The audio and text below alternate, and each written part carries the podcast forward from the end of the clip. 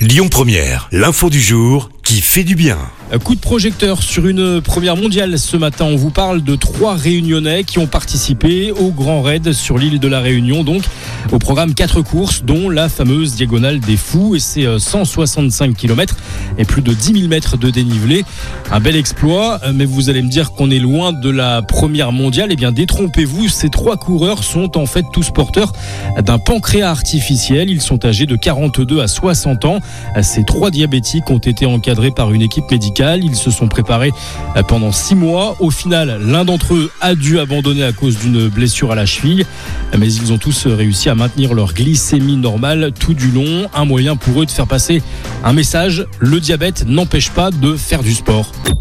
Écoutez votre radio Lyon Première en direct sur l'application Lyon Première, lyonpremière.fr et bien sûr à Lyon sur 90.2 FM et en DAB+. Lyon Première